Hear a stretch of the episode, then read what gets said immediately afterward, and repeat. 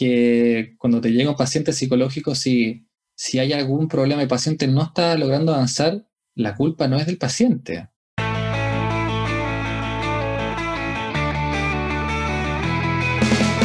Hola a todos, bienvenido al podcast Se tenía que decir y se dijo. Yo soy Diana de Chile y junto a mi amigo Edvier de Puerto Rico somos los anfitriones de este espacio. Aquí conversaremos principalmente de temas de nutrición y metabolismo y haremos un esfuerzo por traducir al español y en formato sencillo todo el universo de información tope de línea que existe en este ámbito. Somos dos ingenieros que hemos experimentado en nuestros propios cuerpos y queremos poner a disposición estos resultados para que ustedes puedan tomar decisiones informados. Este podcast es únicamente para entretención y difusión de nuestras opiniones personales no constituye práctica de ninguna disciplina ni consejo médico profesional. El uso de esta información, opiniones y experiencias es responsabilidad de cada uno de los lectores y oyentes. Todo lo conversado en este espacio no constituye ningún tipo de diagnóstico ni recomendación. Los que nos escuchan deben siempre consultar con un profesional competente y calificado del área de la salud. Sin más demora, los invito a escuchar el episodio de hoy.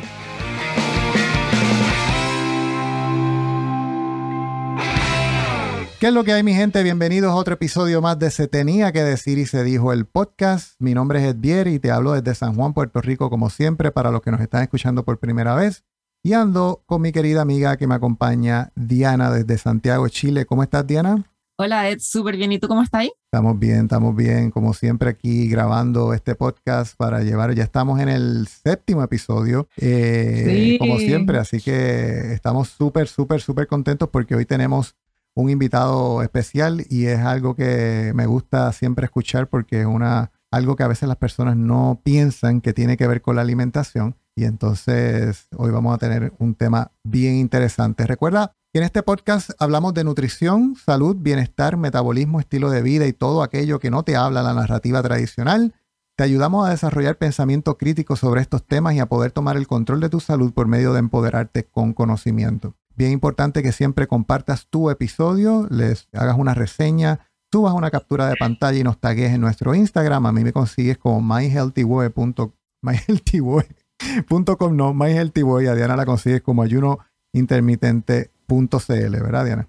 Sí, correcto, Ed. Así que yo también estoy súper contenta porque el invitado que tenemos hoy día es un gran amigo mío y creo que va a aportar demasiado al episodio de hoy. Así que voy a presentar, sí, voy a presentar y a leer un poquito para que las personas puedan tener un trasfondo. Hoy tenemos de invitado al doctor Gabriel Álvarez. Gabriel Álvarez es psicólogo clínico, postítulo en terapia estratégica breve. Tiene ocho años de experiencia ayudando a personas a encontrar respuestas a sus preguntas y soluciones a sus problemas desde una visión integral del ser humano Apasionado del deporte, la alimentación y la naturaleza, siempre en búsqueda de la optimización física y mental. También es fanático de la conducción deportiva en circuitos autorizados. Así que sin más preámbulos, bienvenido, doctor Gabriel Álvarez. Muchas gracias por la presentación, Edvier, y un honor estar en el podcast de ustedes el día de hoy para, bueno, nos une el propósito de ayudar eh, a la gente a encontrar su óptima salud y, sentirse mejor con, con ellos mismos placer para nosotros tenerte aquí hoy. Yo creo que siempre empezamos con todos los invitados que nos hablen un poquito qué hace un psicólogo hablando de alimentación y cómo está relacionado eso de alguna manera. Rarísimo, rarísimo que un psicólogo hable de alimentación. Sí. Bueno, primero voy a hacer el disclaimer para que no me funen. ¿no? Yo no soy médico nutriólogo, soy, soy, psicólogo. Por suerte, por suerte. Soy un psicólogo que también una de sus pasiones es la alimentación, pasión que la fui descubriendo con los años. Esto empezó para mí eh, ya en casa. En mi casa siempre se comió la comida tradicional chilena, aquí como un poquitito de todo, pero gracias a Dios, harta carne, eh, aunque era mezclado con un poquitito de todo. Y bueno, la verdad es que con el tiempo eh, y con mis estudios de psicología, yo estudié psicología en una universidad que enseña la psicología de una manera bastante integral. O sea, nos enseñaron la psicología del mundo occidental, Freud, Jung, toda la terapia eh, de condicionamiento clásico, y también nos enseñaron mucho de terapia eh, oriental. Yo en mi universidad tenía ramos de meditación, de medicina antroposófica, tenía eh, ramos de humanismo transpersonal, arte contemplativo, y conocía mucha gente que sabía mucho de muchísimos temas de salud, de distintas miradas, de distintas facetas. Y poco a poco empecé a hacer eh, cambios en, mi alimentación. Yo me acuerdo que en un principio eh, dejé el azúcar, luego me acuerdo que dejé eh, el gluten. y ¿Mientras estaba ahí estudiando, Gabriel? Mientras estaba estudiando. Mientras estaba Chico. Ok. Sí, joven, muy joven. que cuando uno es joven como que no está tan abierto a hacer cambios, como estar estudiando en la universidad y dejar el gluten, es, es raro. Sí, bueno, de hecho a mí eso eh, me acuerdo que en esa época eh, fui donde una quiropráctica eh, de origen norteamericano y ella me habló sobre sensibilidad de los alimentos. Fue la primera vez que escuché algo así tan radical y ella tenía unos métodos para hacer pruebas. Y de hecho fue a través de ella, fíjate, que llegué a entender más del mundo de la psicología y la alimentación, porque me presentó un libro de Natasha Campbell que hablaba del GAPS, Guts and Psychology Syndrome la relación entre la microbiota y la salud mental. Y entonces, la verdad es que se me abrió un mundo de estudio, bueno, más, microbiota y salud, salud mental. Claro, Natasha Campbell. Está, diciendo como que, que la flora intestinal puede afectar nuestra salud mental solamente para clarificarlo. Exacto, exacto. Palabras de Natasha Campbell, MD, neuróloga, y neurocirujana también, que después también se especializó en temas de nutrición. Y yo siempre he sido como, me gusta probar, entonces puedo leer mucho, pero también me gusta experimentarlo. Y fue así como empecé a, hacer pruebas de dieta para encontrar cuál era mi punto de equilibrio, lo que me hacía bien, lo que me hacía mal. Fui eliminando alimentos, reintroduciéndolos después de algunas semanas de haberlos retirado para ver cómo reaccionaba mi cuerpo, para tener la experiencia empírica científica de efectivamente cómo reacciona mi cuerpo en particular frente a esto que me dicen que puede ser bueno, no tan bueno o nocivo de frente. Pero qué curioso, porque eh, te pregunto, Gabriel, de ignorante, me imagino, no es como usual encontrar que alguien a, esa edad está estudiando en la universidad que, y después de grande tampoco, que prueben ellos mismos, como que hagan esta experimentación individual con tu N igual 1 con el propósito de, validar si lo que estás leyendo tiene sentido en ti o no. ¿Alguno de tus compañeros hacía eso o, eras como el bicho raro? Fíjate que en mi universidad éramos todos míos Déjame aclarar, déjame aclarar para acá los que no conocen lo que es la palabra bicho, porque acá, acá significa otra cosa. El pájaro raro, el pájaro raro de, de toda la universidad. Claro, ahí éramos todos. Eh, es una universidad que tenía una visión particular, ¿no? una visión humanista transpersonal. Entonces había mucha, mucha experimentación de distintos tipos de dietas, terapia psicológica, terapia chamánica, las medicinas complementarias o alternativas, como también se les llama. Entonces yo probé muchas cosas y, y siempre con ese objetivo, ¿no? Como a ver qué hay acá, qué hay detrás de esto, qué hay de real de esto, en esto para mí, conversándolo también con mis compañeros y así encontrando puntos en común. Y eso fue un, aspecto clave de, mi formación personal y profesional, porque encontré mi tribu, como lo estábamos hablando antes de que empezara el podcast, ¿no? Encontré gente que pensaba, sentía y actuaba eh, como yo, eh, porque hasta, hasta, ese entonces yo me sentía muy pájaro raro dentro de mi propia familia, porque era el único que hacía este tipo de cosas.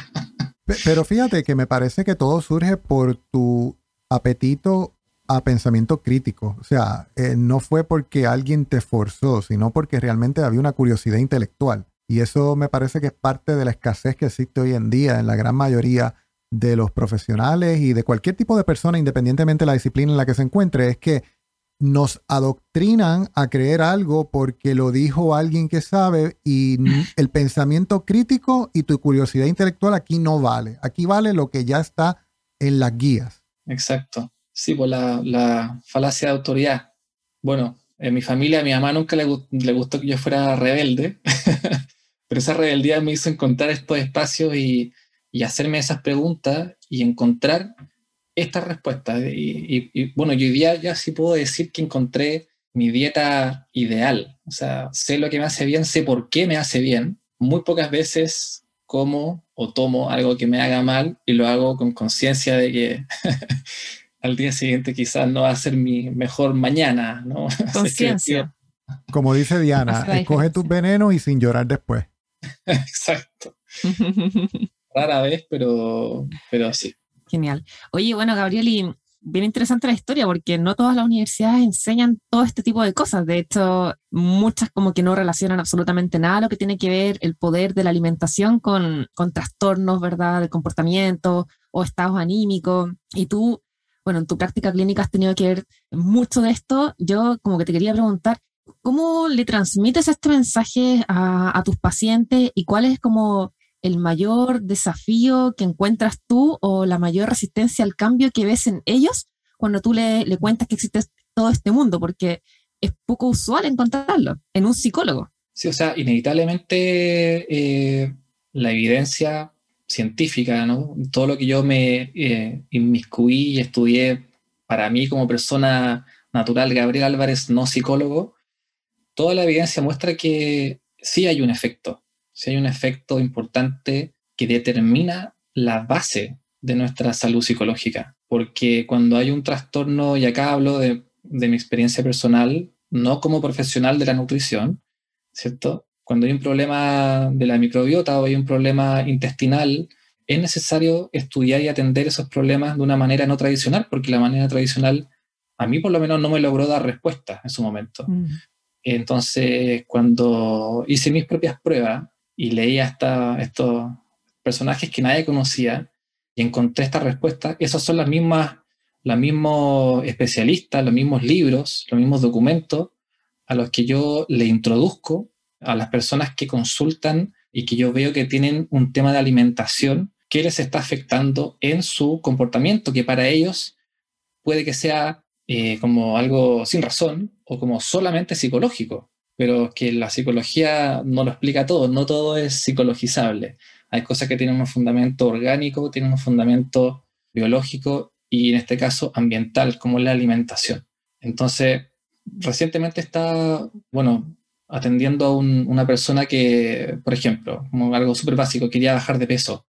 Él llega a mí por otra razón, como paciente por otra razón, pero parte de lo que, de lo que empezamos a trabajar también dentro de sus metas y me menciona esto y cuando le pregunto sobre cómo se estaba alimentando me dijo que estaba yendo donde una nutricionista, acá de una clínica reconocida en Chile.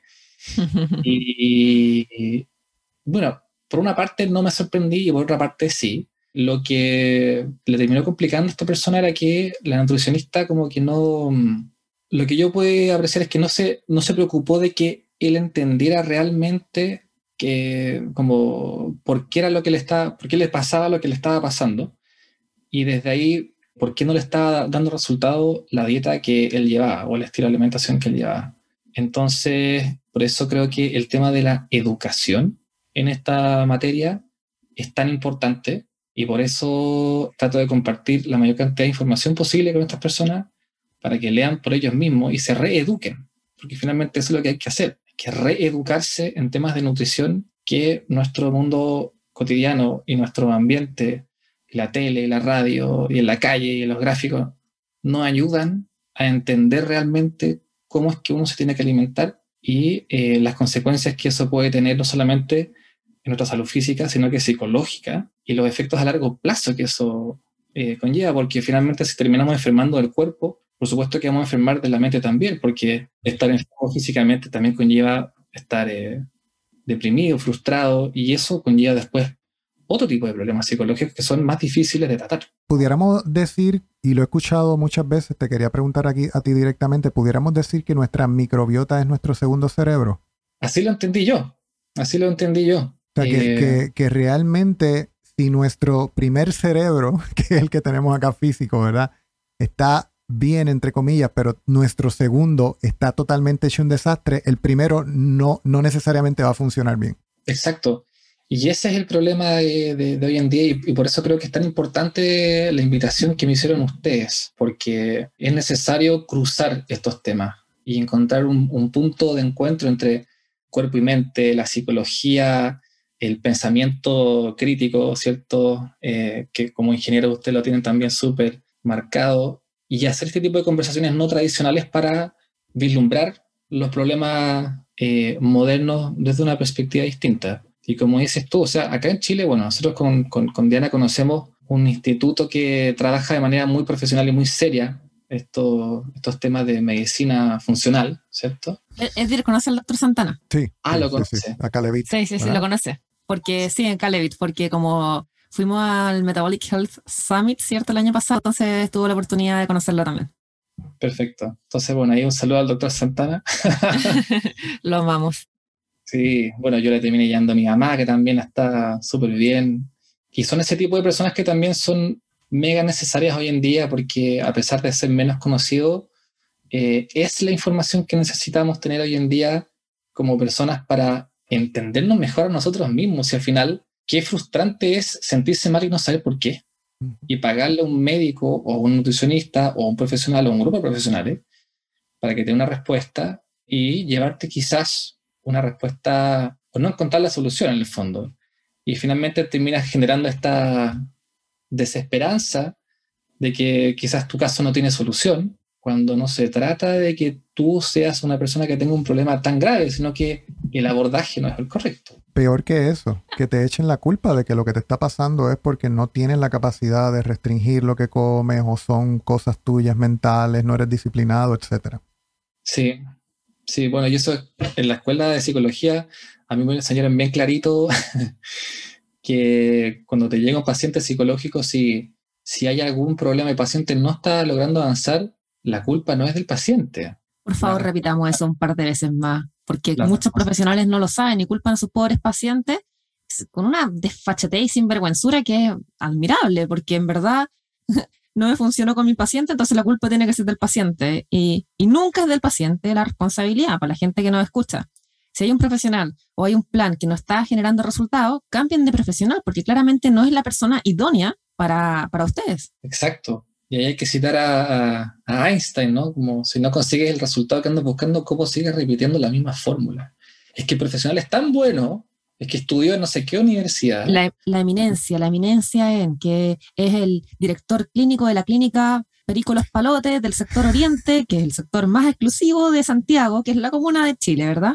Eh, eh, es algo que a mí, a mí de verdad, yo no puedo bregar con ese tema, me molesta mucho. Ayer estaba viendo un video que está promocionando acá en Puerto Rico ahora en las redes sociales de la Sociedad de Endocrinología de Puerto Rico y sale este inepto médico, eh, como le llama a Diana, eh, doctor Marraqueta, diciendo... Un papanata. pero en los primeros seis segundos del video diciendo, la diabetes no tiene cura. Entonces, la pregunta que yo digo es, ¿cómo yo, un ingeniero que no estudió nutrición, que no tiene un grado de nutrición, que soy un ridículo, que ha dedicado tiempo a estudiar sobre nutrición y diabetes, puede entender que la diabetes tiene una solución y que es reversible, pero un endocrinólogo que es el especialista y es la autoridad en diabetes no sabe que la diabetes tiene o se puede revertir. Eso es lo que yo, por eso ese principio de autoridad, y de estudios, a mí de verdad, no, no puedo con él, no puedo.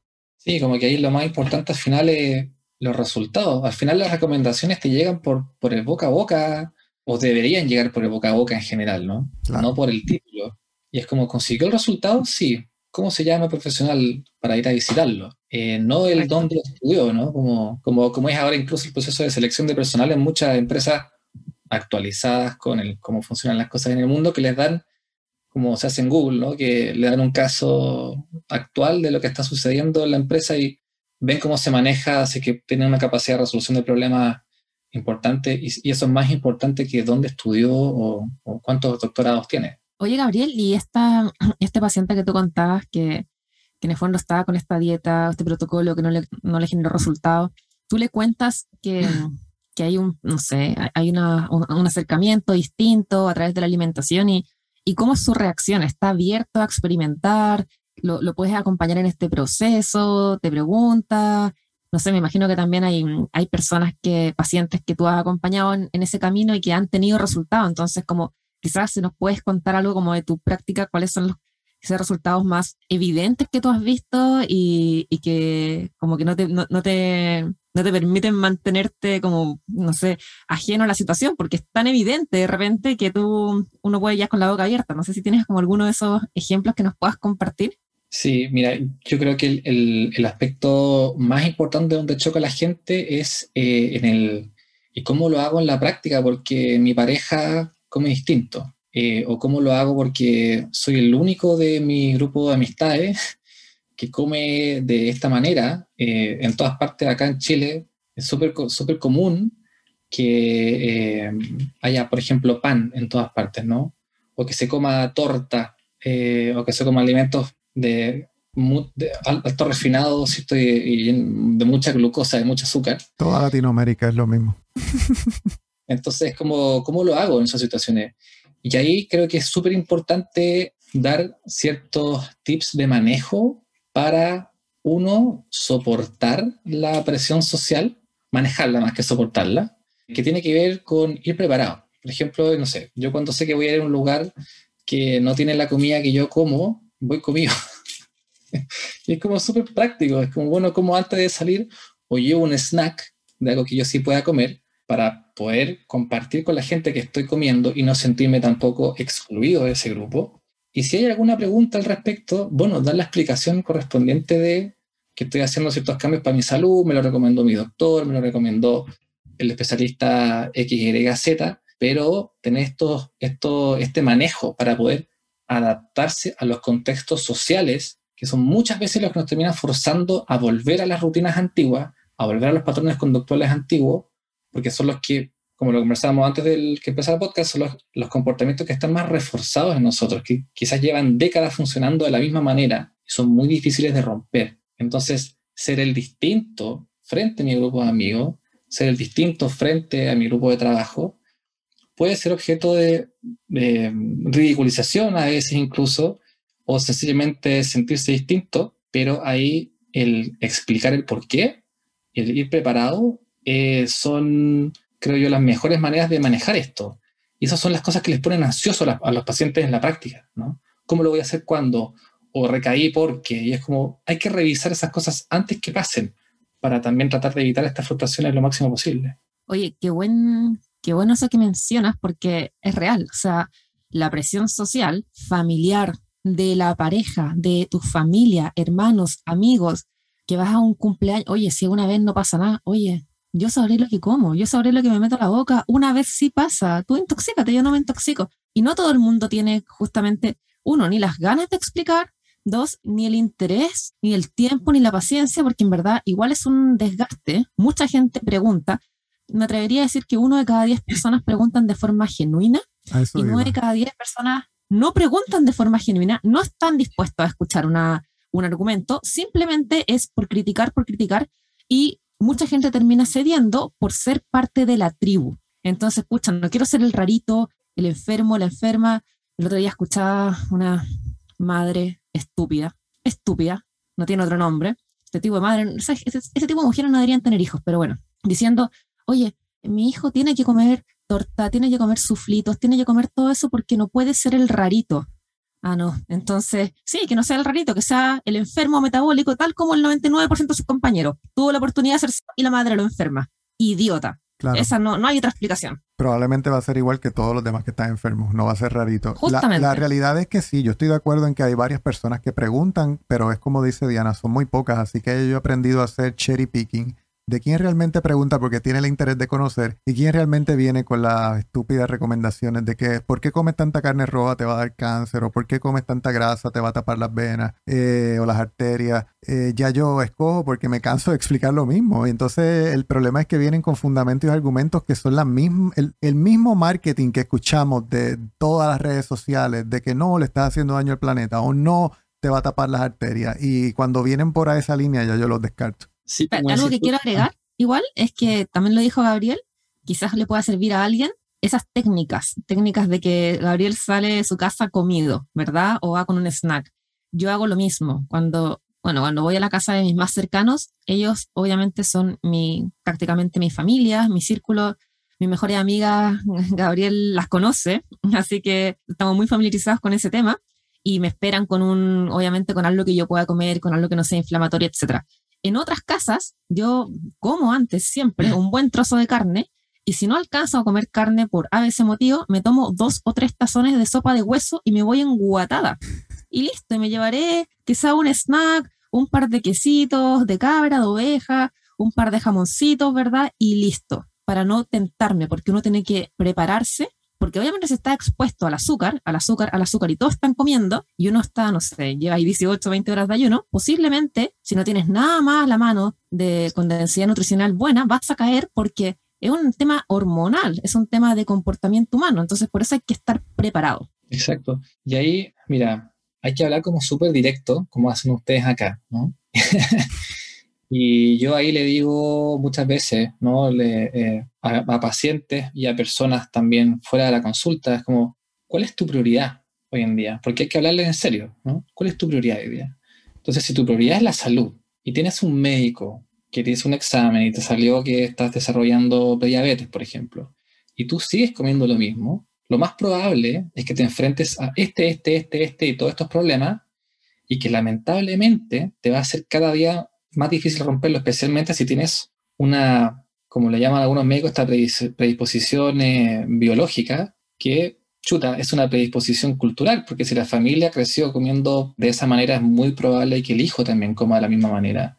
Entonces, como, ¿cuál es tu prioridad hoy día? Si tú realmente te estás preocupando de tu salud y ves las consecuencias y tú se las muestras, las consecuencias graves que está teniendo sobre esa persona, y le haces dimensionar que si eso sigue en camino, van a tener consecuencias gravísimas, la persona ahí sí tiene la responsabilidad, o sea, la, tiene que tomar una decisión en el fondo, ¿no? Como, quiero seguir la misma sí o no, ¿no? Entonces... Se hace responsable de su existencia, de su, de su bienestar o malestar.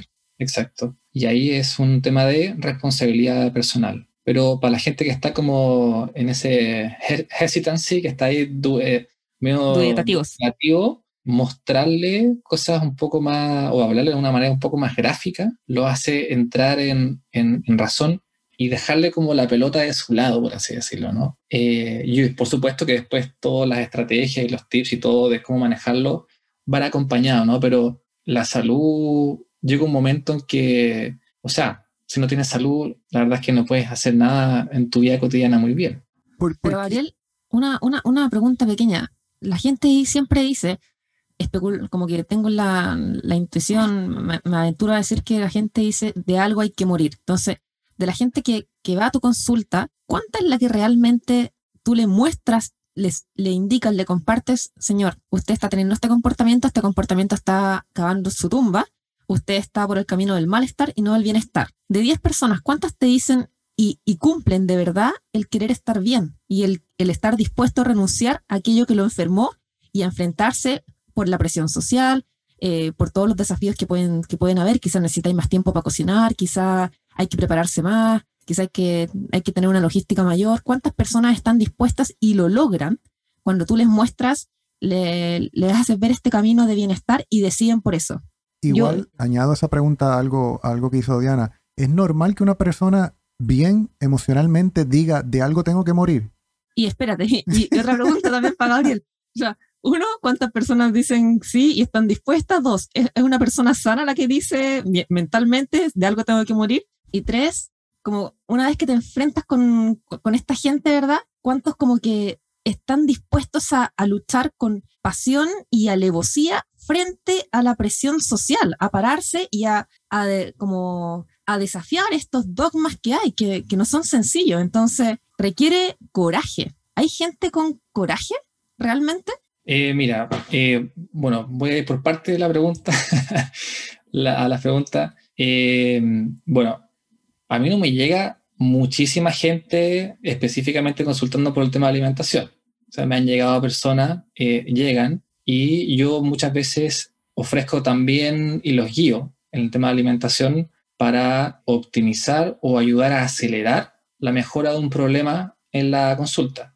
Como yo no soy especialista en el área de alimentación propiamente tal, no me llegan así como pacientes solo por eso todo el rato. Entonces, claro, no, no, no, no tengo un flujo gigante de pacientes que me consulten específicamente todos los días por, por tema de alimentación. Ahora, de la gente que sí consulta, Normalmente, cuando tú logras mostrarle a la persona, como decía antes, mediante las preguntas adecuadas sobre las consecuencias que está teniendo en su salud y los problemas que está desarrollando, la mayoría de la gente sí quiere cambiar y sí logra cambiar. Se tiene que ver con un tema de motivación, porque si tú llegas a la consulta con un problema específico y ya llegaste ahí, es porque estás motivado a cambiar. Claro, tienes la motivación a cambiar. Entonces, eso es porque quizás reciben un diagnóstico o porque probablemente están teniendo problemas prácticos en algún área de sus vidas, ya sea en el trabajo, problemas de pareja, eh, ¿no? Como mi señora me dijo que estaba muy gordo, eh, o no sé, me está costando concentrarme en el trabajo, no sé por qué. Y así te das cuenta que no es que esté estresado o que tenga un problema que el papá era así o la mamá era así, no es psicológico, es que se alimenta súper mal. Entonces llegan a pensar que es un problema psicológico, cuando la verdad es que como no desayunan, pero se comen un chocolatito a mitad de mañana y después vuelven a almorzar algo que tampoco es muy denso a nivel nutricional, no tienen con qué, eh, no, tienen, bueno, una benzina que pueda darle buena potencia al, carro, ¿no? Entonces, el problema es ese, es ese, hay una educación. Y ahí mi labor y lo que yo hago es ser una plataforma de compartir la información que a mí me parece relevante y que yo sé que sí funciona y profesionales que sí saben hacer su trabajo bien y recomiendo a esas personas que si quieren una ayuda especializada vayan allá. Yo actúo como, como y por supuesto los acompaño en el proceso de cambio y de gestión de ese cambio. Y, que, y también quería comentar algo que me dijiste tú, ah bueno, antes que se me vaya, lo, lo que dijiste tú como de la mamá con la niñita, que la mamá que se decía, pucha, le va a ser como el bichito raro. Que no sea el rarito, sí. Ahí yo llamaría a la mamá a la consulta. Idiota, la odio. Este es un problema de la mamá, no es un problema de la niñita, es un problema de la mamá teme por la niñita. Entonces, esa es la ansiedad de la madre o el miedo de la madre. Y hay que ver ahí cuál es su historia con la alimentación o cómo son sus patrones conductuales y ver si es que haciéndola concientizar a ella sobre el tema alimenticio es que logra dimensionar las consecuencias que pudiese tener una alimentación poco adecuada para su hijo. Ahí es un poco más complicado porque no es ella directamente la que consulta, ¿no? Pero eso es lo que haría yo como psicólogo, la Haría, haría que ella llegue ahí para conversar con ella y, verla, hacerla entender. Y lo que me decías tú el viernes sobre si alguien que dice... Eh, de algo hay que morir. O sea, yo también lo escucho todo el rato eso, ¿no? Eh, bueno, si crees en la reencarnación, es distinto. Eh, puede que en tu próxima vida tengas otra oportunidad. Pero nuevamente yo creo que la persona que vive un problema súper grave y que necesita ayuda, la va a terminar pidiendo. ¿no? Siempre y cuando llegue el profesional adecuado, va a lograr generar cambio. El tema es que hoy en día eso existe poco por la desinformación que hay, ¿cierto? Entonces yo creo que esa respuesta viene por dos cosas. Una, por la mala experiencia quizás que puede tener una persona con respecto a un punto específico. Y dos, porque quizás para esa persona no es un problema todavía eso.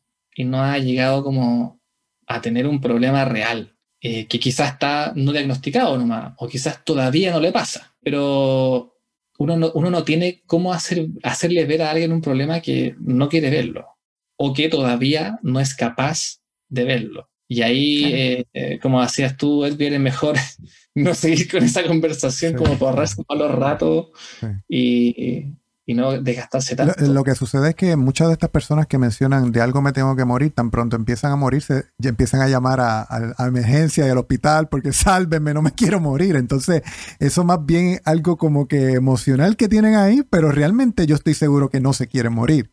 No, claro, y quizás también parte de ellos lo dicen como como broma, ¿no? Pero, como choreza.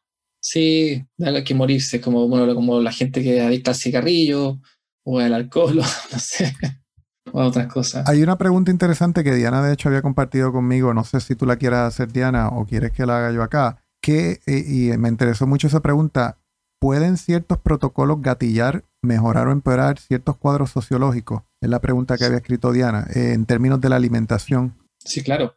O sea, ahí es muy, eh, hay que hacer el diagnóstico diferencial adecuado de si esa ansiedad o esos síntomas depresivos que tiene la persona son efectivamente por algo eh, psicológico propiamente tal o es que hay algo de alimentación a la base. Y por eso es tan importante que los psicólogos también, como todo profesional de salud, tenga una cierta noción y educación con respecto a las otras áreas de la salud para poder saber de que, oye, acá hay algo que no es exactamente de mi área, que es importante y el problema va por ahí. Esta persona no necesita, no sé, por ponerte un ejemplo, ¿no? Eh, solucionar su conflicto paterno.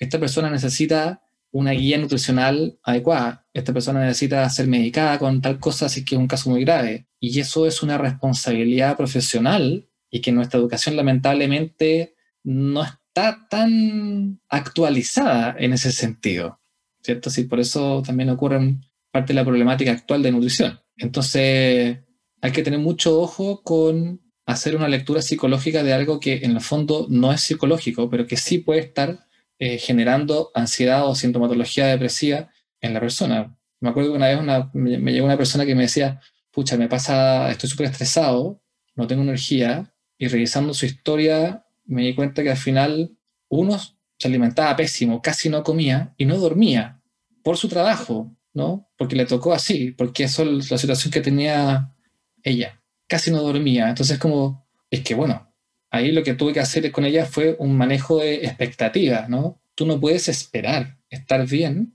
si que estás durmiendo cuatro horas al día en los últimos seis meses eh, y que te alimentas con un café con leche en la mañana, te comes una fruta a mediodía y después no comes hasta el otro día. Eh, entonces, y hay gente que de verdad, lamentablemente, porque, chuta, no es culpa de ellos, ¿no? Hay gente que no tiene tiempo para leer, pero no se los enseñaron, no lo saben y no tienen idea en el, en el lío en que están metidos y piensan que es un problema psicológico, pero no es un problema psicológico, es algo simple, la base está mal, la, la base de la pirámide le faltan dos pilares y no tiene dónde apoyarse.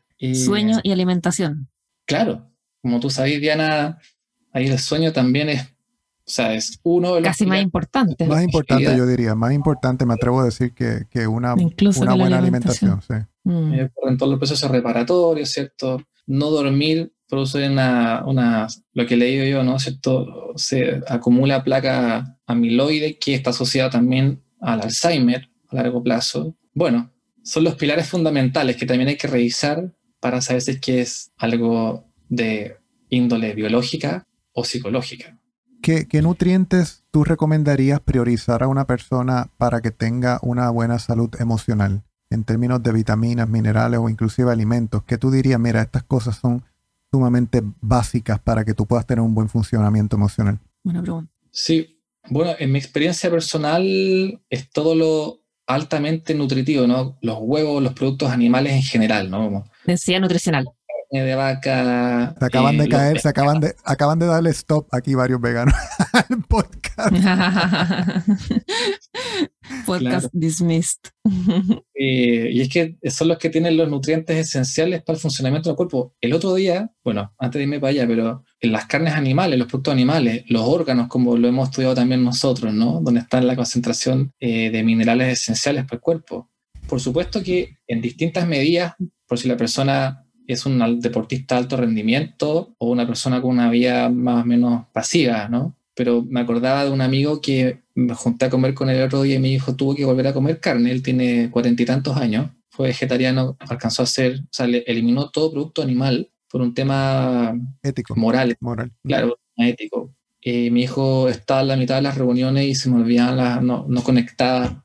Ah, es que te iba a decir, eh, y tenía, empezó a tener problemas de memoria. Y mi hijo tuve que volver a comer carne. Y nos estábamos comiendo un, un lomo vetado Y es que, bueno, él aprendió así, ¿no? No, no fue que alguien le dijo, oye, esto es bueno, esto es malo. Él asumió que quizás ah, tenía que tener más cuidado con los animales, que no está mal. El tema es que tu cuerpo dice otra cosa. Y esa es la experiencia de tu cuerpo, es lo que te está pidiendo tu cuerpo. Entonces, si tu cuerpo te pide algo y no se lo está dando y se lo das y ves que tiene un efecto positivo, eso es algo que deberías mantener. Y eso es un hábito que deberías incorporar. Y esa evidencia empírica supera la ideología y la creencia. Y es eso lo que debería guiar el progreso de todo tipo de terapia e intervención. La evidencia empírica, ¿no? el, resultado. Creo que esa es la, la, diferencia principal en, me atrevería a decir, en, los tipos de profesionales que, que, se rigen por lo que dice el libro, que tiene 50 años de antigüedad, que nunca han experimentado nada en su propio cuerpo, ni siquiera un protocolo, menos dos protocolos para poder para tener punto de comparación, versus justo lo que tú estás hablando, Gabriel, que, que cuando tú pruebas algo y ves resultados, la evidencia es innegable. Puede que no entendamos todos los procesos de por qué se gatillan, pero de que algo está pasando es observable. Entonces, eso no tiene, no resiste análisis. Ocurre, es real. Exacto, el tema es que a veces la ideología es más fuerte y ahí ese es otro tipo de problema, pero nos deberíamos guiar por la evidencia. Yo, de hecho, el, el postítulo que hice es eso, basado en la evidencia de qué es lo que funciona, what works y what doesn't work. Y en los casos de éxito, se estudió que se hacía tal y tal cosa y por eso eran exitosos, independiente de la visión psicológica, que es independiente en este caso de la ideología de que si Freud tenía razón o quizá era otro profesional que tenía la razón, ¿no? acá se trata de ver un tema práctico, qué funciona, qué no, y darle con eso. Y en términos de alimentación, si es que me piden consejo, digo, este es mi consejo, ¿no? Ándate con los productos animales, huevos, carnes, mariscos, si que los tolera, ¿cierto? Lee este libro de ayuno intermitente, sigue a mi amiga Diana, eh, lo recomiendo.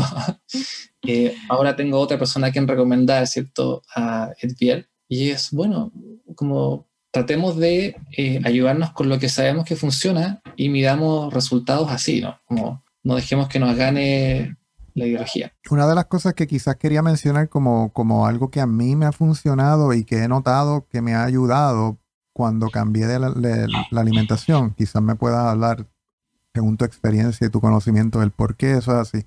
Yo siempre he tenido un genio volado, o sea, no, no tenía tolerancia a las cosas, o sea, explotaba y explotaba rápido. Desde que yo cambié mi alimentación me he podido percatar que tengo paciencia, que eso era algo que no tenía antes. Eh, conoces el por qué, o sea, yo puedo ante una situación tensa y ansiosa poder parar y examinarme desde afuera y poder tomar una mejor decisión, inclusive dejar pasar ciertas cosas que antes con la mala alimentación que yo tenía de azúcar, pan, carbohidratos procesados, no podía. ¿Existe ese, o sea, ese tipo de cosas? ¿Tiene explicación psicológica? cómo lo terminé entendiendo yo, también basado en mi experiencia y en lo que yo terminé estudiando de alimentación y nutrición, es que probablemente ahí son los alimentos eh, que causaban alergia, los que producen este estado de estar, o sea, porque la alergia finalmente es un estado de irritación interna, eh, y esa irritación produce esa inflamación, y es un calor que hace que uno también esté como más hiperactivo, acalorado. Mm. Exacto. Entonces, a mí me pasó muchas veces, a mí me pasó me pasaba con el, eh, el gluten a mí, por ejemplo, me dejaba también más dormido. Las veces que comía soya, el tiempo yo fui vegetariano hace 15 años atrás, probé un año de ser vegetariano. ¡Wow! Sí, sí. también probando, como quiero ver, quiero ver. Y tuve que volver a comer carne. volviendo a lo básico. Todos volvemos a, lo que nos hace bien. Y, fue así, no, porque a ver esto y lo otro, no sé qué, por todas las razones. mi cuerpo me pedía y me pedía y me pedía y lo volví a incorporar y mejoró mi rendimiento físico, mi masa muscular, de manera, ni siquiera con más ejercicio, solo por introducir una buena fuente de proteína y de aminoácidos y minerales. Y me acuerdo que cuando comía soya en ese tiempo que era vegetariano me pasaba lo mismo, andaba irritable, mala memoria, no me podía concentrar y decía, ¿qué es esto? ¿Por qué es esto? Y seguí estudiando y seguí leyendo y seguí investigando y llegué a, estos libros que te mencionaba al principio y a leer fuentes no tradicionales, cosas que no me las enseñaron en la universidad, que mi familia tampoco tenía idea y que la gente que yo le preguntaba, no, pero si eso es malo, ayunar es malo, mucha carne también, que el cáncer, en serio, y decía, estudiémoslo un poquitito más. Entonces, claro, cuando, cuando, cuando leí el libro de Natasha Campbell, este del GAPS, Garden Psychology Syndrome, ahí me quedó clarísimo que había gente que ya había estudiado esto en profundidad, una doctora, neuróloga, y que explicaba todo esto que me hacía ruido en mi cabeza y yo decía, claro, cuando yo como esto me siento intolerante, soy más reactivo, me cuesta concentrarme, y ella lo describe con exactitud también en ese libro, bueno, no es el único libro que lo describe, pero habla sobre el déficit atencional eh, y otros problemas psiquiátricos severos. Incluso habla de la relación entre la microbiota y el, autismo, que es un tema un poco más controversial, pero que él, ella lo, lo, estudió bastante también en ese libro y lo explica muy bien. Oye, Gabriel, y escucha, yo creo que de la gente que nos está escuchando, muchos se pueden sentir identificados con algo y todos quieren como, seguro que hay personas que, que no saben si lo que están haciendo está bien, si pueden quizás sentir un agotamiento excesivo, Ahora pueden quizás cuestionarse que puede ser a través, puede ser consecuencia de una alimentación deficiente, pobre nutricionalmente. Igual hay, hay pequeños em, como hábitos que todos podemos hacer, ¿cierto? Que, que todos coinciden en verdad en que son buenos hábitos, vegano, paleo, vegetariano, carnívoro, que son, por ejemplo, dormir bien, ¿cierto? Eh, tomar sol. Eh, ¿Qué otros de estos pequeños, como no sé si consejos, pero sí hábitos podrías tú compartir de acuerdo a lo que tú has vivido, de acuerdo a la experiencia clínica que tienes, de personas que pueden escucharnos y decir, ya voy a, voy a comenzar a hacer esto, que, que todos coinciden en que es algo positivo para, para mi bienestar psicológico general. En inglés le llaman el low hanging fruits, esas frutas más fáciles de coger del árbol. Claro, claro, claro. Eh, yo, déjame soplar algo. Yo sé que tú has sido una cuestión que yo no traté al inicio, pero no, pude, así que creo que eso es un buen hábito. Sí. Las duchas. Las duchas frías. Sí. Eh, de verdad, y lo digo también muy por experiencia propia, es el dormir. O sea, es que para mí son como tres pilares. yo diría que son dos fundamentales. Sin eso tú no puedes construir algo arriba, que es el dormir y la alimentación. Si tú no estás durmiendo bien, tú vas a andar con... Si tú duermes mal por mucho tiempo, si yo te hago un examen psicológico, muestra que tú tienes un trastorno ansioso, trastorno depresivo, sabemos que no dormir por más de, creo que son como dos días, uno empieza a generar sintomatología psicótica. La gente se vuelve loca, se empieza a disociar. No sé si ustedes alguna vez experimentaron este pasar de largo, que la sensación es como de estar medio volado, qué sé yo. Drogado.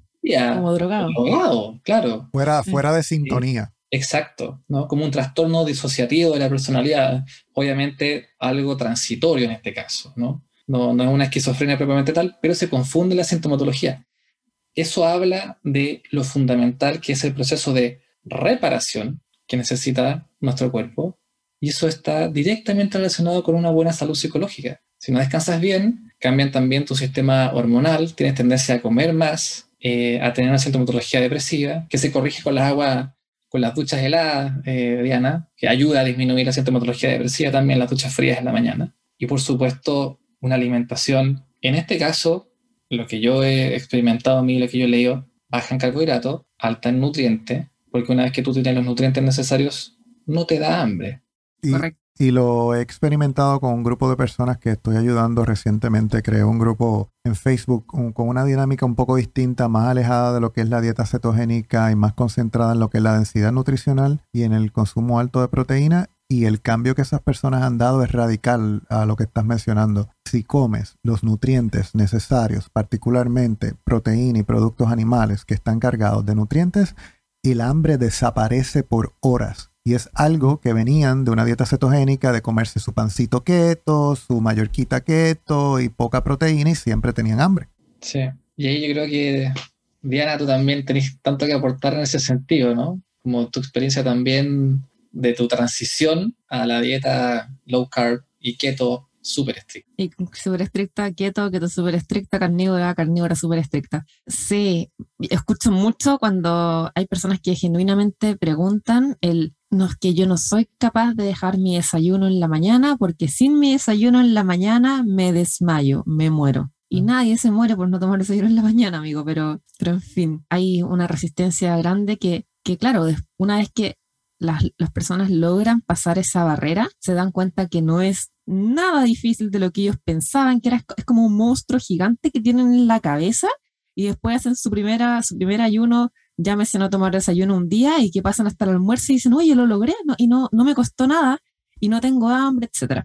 Al principio quizás, obviamente, si son buenos para para no sé, pan con manjar, van a sentir hambre porque van a estar con, a full glucosa y no van a tener su, su metabolismo adaptado. Pero luego empieza como este cambio, esa transformación. Y al igual que tú, Gabriel, comparto con que el sueño es casi más importante que la alimentación. Luego la alimentación y, bueno, los buenos hábitos como, como las duchas de agua fría, como tomar sol, que también tiene mucha, mucha relevancia en términos psicológicos, ¿verdad? Y psiquiátricos. Son hábitos pequeños, pero que tienen toda la diferencia, hacen toda, toda, toda la diferencia. Entonces, no, no, no es raro encontrar un déficit de vitamina D en personas que están deprimidas, en personas que tienen trastornos bipolares o depresivos serios. Uno hace análisis de sus niveles de vitamina, hormona D, y vemos que, que es un nivel crítico, penoso. Entonces, hay pequeñas cosas que, que pueden ser influenciadas por y mejoradas rápidamente por la alimentación y no necesariamente que, que, tengamos un problema mental per se, porque la mente no es solo mente, también tiene un origen de, nuestro contexto, de donde habitamos, de lo que comemos, de lo que pensamos, de quienes nos acompañan. Entonces, hay, hay mucho de eso que son cosas, pequeños hábitos. Quizás también caminar un poquito al día. Hay personas que no tienen tiempo para ir, no sé, meterse a un gimnasio, pero estar en movimiento, caminar un poquitito, pequeños minutos al día también tienen grandes cambios positivos. Hacer ejercicios de fuerza o, de pesas, ¿verdad? Tú también haces harto eso, haces todos los, buenos hábitos. Y yo añadiría eso también, reírse, pasarla bien, eh, tener esos momentos de, ¿verdad? Donde no estás pensando en trabajo, sino que estás compartiendo con un grupo de personas que te hacen sentir, como dijiste ahorita, la tribu.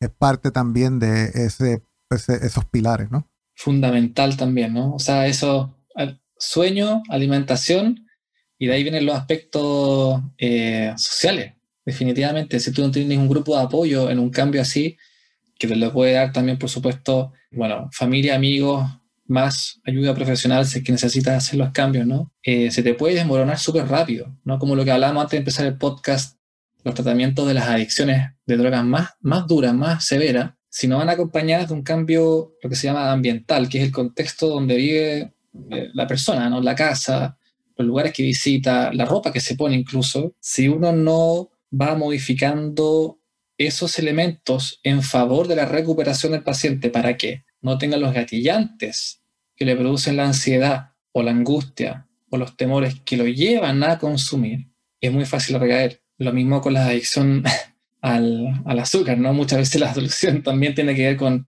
lo que hay a disposición, puede ser más fácil recaer. Y eh, otro elemento es las relaciones. Muchas veces son relaciones tormentosas o la relación con alguien en particular que es el gatillante para yo tener un atracón de comida importante y tener, bueno, no sé, comerme media torta de lo que sea o un bajón en la mitad de la noche por una ansiedad gigante, cosas que, de nuevo, se pueden evitar con una buena educación al respecto y con un buen apoyo. O sea, el tener amigos que estén en las mismas que tú es fundamental, es fundamental. Por eso todo lo, se recomienda hacer estas comunidades cuando se hacen estos cambios. Ahora existe la, la, facilidad de los grupos de Facebook o cosas online, pero también ojalá poder hacerlo cuando se pueda en vivo, porque el compartir las experiencias, las dificultades y sentirse que uno no es el único que está atravesando ese problema, lo hace pensar automáticamente que no es raro que no es un tema como mío. Yo pensé que era mío, me decían a mí. Yo pensé que yo era el único que le pasaba eso, hasta que lo hablé con alguien y me di cuenta de que somos, no sé, muchísimo lo que la misma. Por eso los, los, típicos y los clásicos son los tratamientos de alcohólicos anónimos, el clásico grupo de autoayuda es súper importante. Es súper importante tener a otro que le pase exactamente lo mismo que tú, o que le pasaron cosas más graves, pero que el sufrimiento de base y las dificultades que tuvieron al ser compartidas es más fácil atravesarla. Igual yo quería agregar, me gustaría agregar acá que si hay alguna pareja, amigo, amiga, familiar, que en realidad no es capaz de entender razones racionales y constantemente está chaqueteándome, chaqueteándome, chaqueteándome, puta, me cuestionaría si quiero tener gente tan irracional cerca mío que no es capaz de querer lo mejor para mí y estar enseguecido por, un, por una ideología que no tiene ningún sustento. Entonces, ¿de verdad quiero esa gente cerca mío? Bueno, no, sé, si me siento orgullosa de lo que voy a decir, pero mis amigas me conocen porque soy buena para desechar personas. pero no es que deseche personas, mis amistades, sino que cuando veo que algo es irracional, simplemente digo, ok, acá no hay ningún punto de encuentro porque hay una persona irracional al frente mío y no tengo tiempo para perder con personas irracionales, así que sigo mi camino. Y eso pasa, entonces creo que yo sugiero preguntarse de forma genuina si quiero tener a alguien al lado mío que esté constantemente chaqueteándome sin ser capaz de razonar algo que, que tiene un argumento de fondo y un sustento. Dicho eso, quería, quiero preguntarles, no sé, a ambos, de hecho, ¿ustedes qué, qué pasa con sus amigos? ¿Ustedes van a la casa de sus amigos y, y los siguen molestando o, tienen la consideración de, de, tenerles algo o al menos ustedes llevan lo suyo y no los molestan? bueno, yo, yo en lo particular, a mí se me ha hecho muy, muy fácil adaptarme a la situación. Si tú dices cuando se invita a un lugar y hay comida que uno por lo general no come, ¿no? Claro, claro. Sí, no, yo, yo me adapto a lo que hay en el sentido de que eh, escojo dentro de lo que hay debe haber siempre carne. Por lo menos siempre me aseguro de no ir a, una fiesta de vegano. Eso es importante. Y después que me aseguro de eso, pues ya tengo el problema resuelto. No, eh, sí me miran raro, porque tú vas a comer carne sola, pero ¿por qué? Pero comete un poquito de papa, o comete un poquito de arroz, comete un poquito de, de frijoles. Yo no, estoy bien, gracias, con esto me sustenta. Hay veces que no te puedo negar que quizás puedo incluir algún tipo de alimento, bueno, por la parte de, ay, bendito, lo preparé para ti, no te sientas mal pero es cuestión de, probar y complacer, pero eso es bien raro a la vez, tiene que ser algo como que debido a muerte para que eso suceda. Total, yo soy bastante antipático y no comparto mucho en grupo, así que no me pasa mucho. Gabriel es el más empático, yo creo que del grupo. O sea, bueno, la verdad es que lo... Es que en general cuando salgo a comer y salgo a comer con mis amigos, claro, mis amigos ya me conocen si hay alguien quizás como que no me conoce y voy a, cuando voy a comer quizás al restaurante, un amigo en común que tenemos con Diana, y tráigame la entraña, pero sola. Ah, ¿no quiere con la pastelera de chocolate? No, porque la verdad es que se va a perder. No, no. Entonces tráigame dos entrañas, ¿no? Y me llega un plato con dos entrañas y nada más. O sea, no, no me traigan ni la lechuga. Bueno, el, el cliente siempre tiene la razón, así que Eh, eh, y en mi familia, claro, ya imagínate, me conocen hace tanto tiempo. Mi papá ahora le falla un poco la memoria, entonces ya no, le tengo que explicar a veces de nuevo, o ya, ya no le explico, ¿no? Pero digo, no, yo con esto estoy bien. Pero mi familia ya me conoce con mis hábitos alimenticios raros. Oye, eh, Gabriel, se nos está acabando ya el tiempo. Eh, sin duda ha sido una excelente e interesante conversación. ¿Hay algo en particular que tú entiendes que quizás puedas resumir eh, lo que hemos dialogado aquí hoy? Si quieres que alguien se lleve como que ese insumo de todo lo que hemos hablado, que tú entiendas que, mira, yo pienso que esto es sumamente importante que las personas se vayan con esto en su mente. Yo creo que las personas que necesitan hacer algún cambio en su vida, ya sea con la alimentación, ¿cierto? O algún otro tema que les sea relevante para su salud física o mental, en el fondo saben que hay algo que está ocurriendo mal. Si es que alguien ya no se los dijo también. Entonces, mi consejo súper humilde en el fondo es invitarlos a que pidan ayuda, eh, cosa que a muchas personas también les cuesta. Y que al pedir ayuda, em, por supuesto que después de encontrar una buena fuente a la cual pedir ayuda, también entiendan que los procesos de cambios de hábitos son lentos, que no, uno no puede abarcar todo de un día para otro o en una semana, en un mes. Entonces que también entiendan eh, que eh, en ese sentido el manejo de las expectativas es muy, muy, muy, muy importante para poder mirar hacia adelante y decir, ok, se me viene un camino de autocuidado que estoy decidiendo emprender para tener mejor salud, para estar mejor para los demás, ¿cierto? Para yo tener una mejor calidad de vida y poder estar bien para las personas que yo quiero y tomarlo con calma y tomarlo paso a paso. Y bueno, la verdad es que quizás decirles que, no sé, hasta el día de hoy, yo creo que la mayoría de los problemas tienen solución eh, y que solo hoy en día uno puede buscar mucho mejor que hace 50 años atrás eh, los tipos de ayuda. Así que que no dejen de insistir eh, y de que las respuestas están acá, las tenemos y, que... Um, tengan, bueno, esa, esa convicción en el fondo. Perfecto, me parece una buena manera de, poder. Eh, Diana, ¿tú tienes algo más que quieras concluir?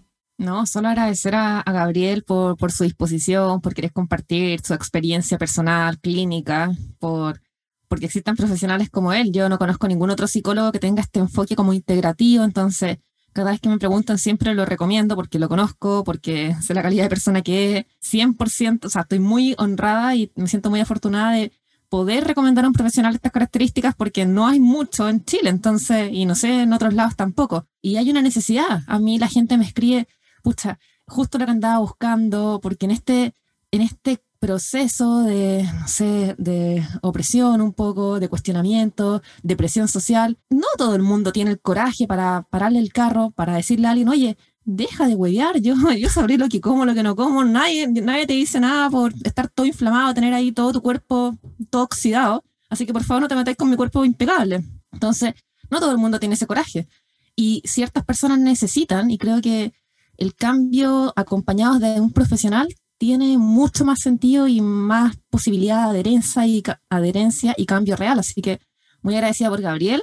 Y Gabriel, cuéntanos dónde te puede encontrar la gente para que también puedan recurrir a ti en caso de ser necesario. Bueno, me pueden encontrar en Instagram en arroba gabriel-psicólogo y en mi página web gabrielalvarez.cl. Gabriel Álvarez Z al final y CL de Chile. Perfecto. Perfecto. Y Gabriel, supongo que haces consultas remotas también, ¿verdad? Que las personas te pueden consultar. Así es, vía Zoom, vía Google Meet, sea incluso por video, videollamada de WhatsApp. Eh, me ha tocado atender en estos tiempos de locuras online. Todo aplica. Y, de manera presencial también eh, a la gente que, que, lo necesita en Chile en, en Providencia. Perfecto, perfecto. Me parece excelente. Gabriel, agradecemos tu tiempo sin duda, ¿verdad? Y también el que hayas tenido la disponibilidad y, te hayas prestado para estar aquí en el podcast de nosotros. Bien importante, si estás escuchando este podcast por primera vez, compártelo con tus amigos, dale este enlace para que puedan escucharlo. Si tienes personas que necesitan ayuda, inclusive psicológica, eh, y sabes que tienen este tipo de problemas que los puede ayudar. Gabriel, compártelo por favor, saca una screenshot o una captura de tu pantalla del podcast, taguéanos a ayunaintermitente.cl y a My Healthy Web. Así que hasta la próxima. Se nos cuidan. Bye, muchas gracias. Nos vemos.